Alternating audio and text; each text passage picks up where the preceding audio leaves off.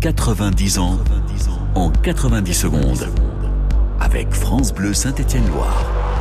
L'inauguration du stade Geoffroy Guichard se déroule le 13 septembre 1931. Sa construction a débuté un an plus tôt sur un terrain de 40 000 m2 acheté par Geoffroy Guichard à la fille du baron de Rochetaillé à l'Étivalière. Les lieux servaient autrefois de dépôt pour les détritus de la ville. Une société baptisée les Amis du Sport a permis de récolter 600 000 francs pour la construction d'une tribune dans cette enceinte omnisport qui portera le nom de son bienfaiteur. L'objectif est d'y faire évoluer les différentes sections sportives de l'entreprise Casino. Les travaux débutent en septembre 1930 sur des plans dessinés par des architectes stéphanois Thierry Meyer et Michael Sadoun. La construction est confiée à la société parisienne qui a érigé le stade olympique de Colombes, rebaptisé en 1928 du nom d'Yves Dumanoir, prometteur joueur de rugby qui s'est tué en avion. Outre un match de foot perdu contre la dont personne ne peut d'ailleurs garantir le score avec exactitude, le programme des festivités comprend également de l'athlétisme avec une course de relais, des concours de saut et de lancer.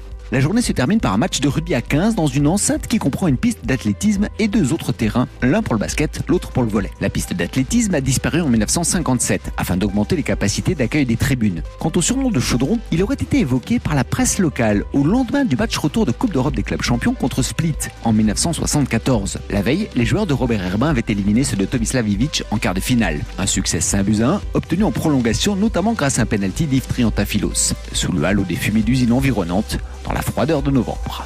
90 ans en 90 secondes. À retrouver sur FranceBleu.fr.